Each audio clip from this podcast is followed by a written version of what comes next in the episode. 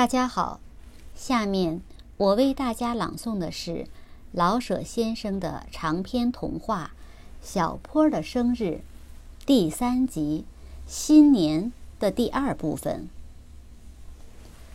还有一层，小坡的信封上印着个黄嘴的小白鸟，并没有贴邮票。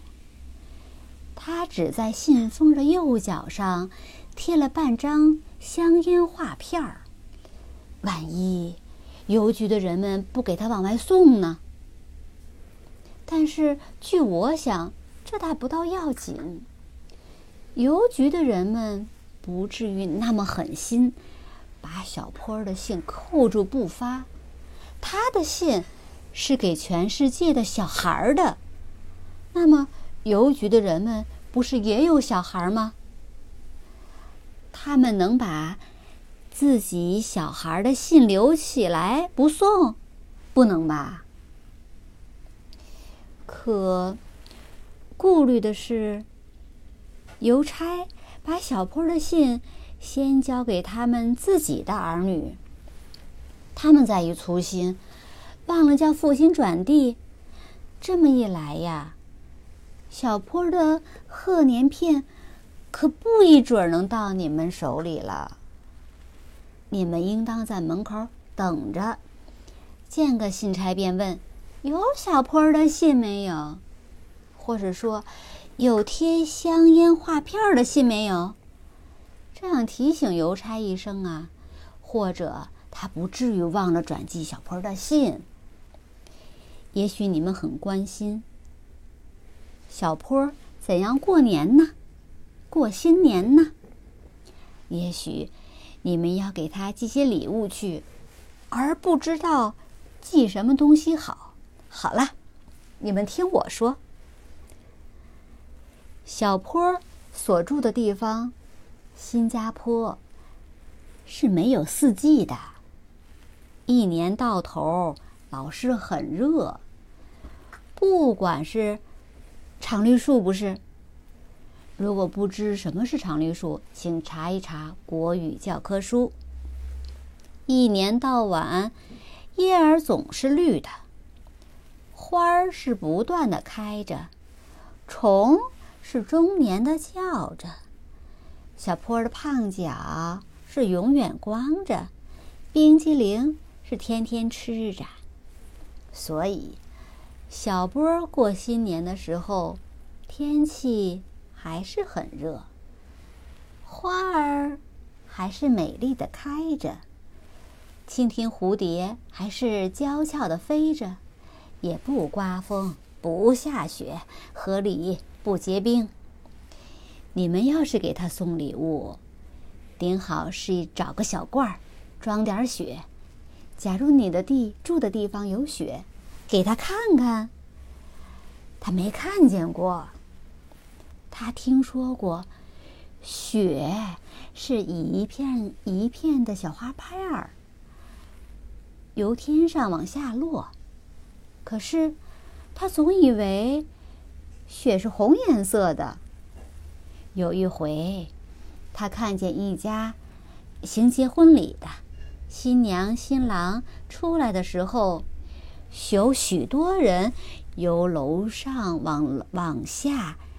撒细碎的红纸片儿，他心里说：“啊，这大概就是下雪吧。”从此以后，他便以为雪花儿啊是红颜色的了。他这样说，妹妹仙坡也自然这么信。就是妈妈也不敢断言雪是白的，还是红的，还是豆瓣绿的。因为妈妈是广州人，也没有看见过雪。小坡看见过的东西，也许你们没见过。比如，你们看见过香蕉树吗？小坡的后院就有好几株，现在正在打嘟噜小节挂，长着又胖又长的香蕉。全是绿的，比小荷叶还绿。你们看见过项上带着肉封的白牛吗？看见过比螺丝还大一些的蜗牛吗？请你们给小波寄些礼物吧，他一定要还礼的。也许他给你送两个大蜗牛玩玩。这种大蜗牛也是先出犄角后出头的，先出犄角后出头。也许他给你画两张图。小波的图画是很有名的，而且画得很快。不过有时候啊，过于慌了，也许把香蕉画成蓝的，把黄牛画成三条腿。请你告诉他，慢慢来，不要忙，他一定可以画的很正确、很美观的。新加坡的人们。不像别处，是各式各样的。以脸色说吧，就有红、黄、黑、白的不同。小坡过年的时候，这各色人等也都过年，所以显着分外的热闹。那里有穿红绣鞋的小脚老太太。也有穿西服、露着胳膊的大姑娘，那里有梳小辫儿、接红绳的老头儿，也有穿着花裙、光着脚的青年小伙子。有的妇女鼻子上安着很亮的珠子，有的妇女就戴着大草帽，和男人一样的工作。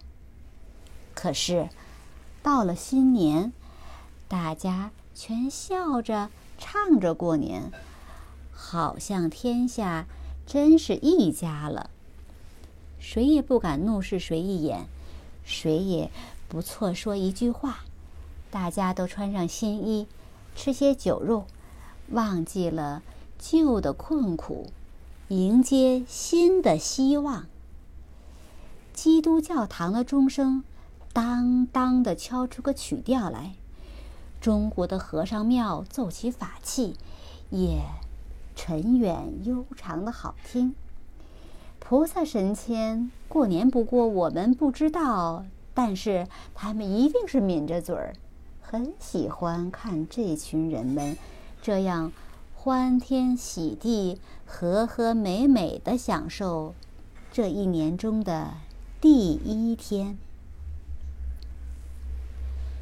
虫儿、鸟儿，一清早便唱起欢迎新岁的歌，唱的比什么音乐都好听。花儿、草儿，带着清香的露珠，欢迎这元旦的朝阳。天上没有一块愁眉不展的黑云，也没有一片。无依无靠、孤苦伶仃的早霞，只是蓝汪汪的，捧着一颗满脸带笑的太阳。阳光下，闪动着各色的旗子，各样的彩灯，真成了一个锦绣的世界。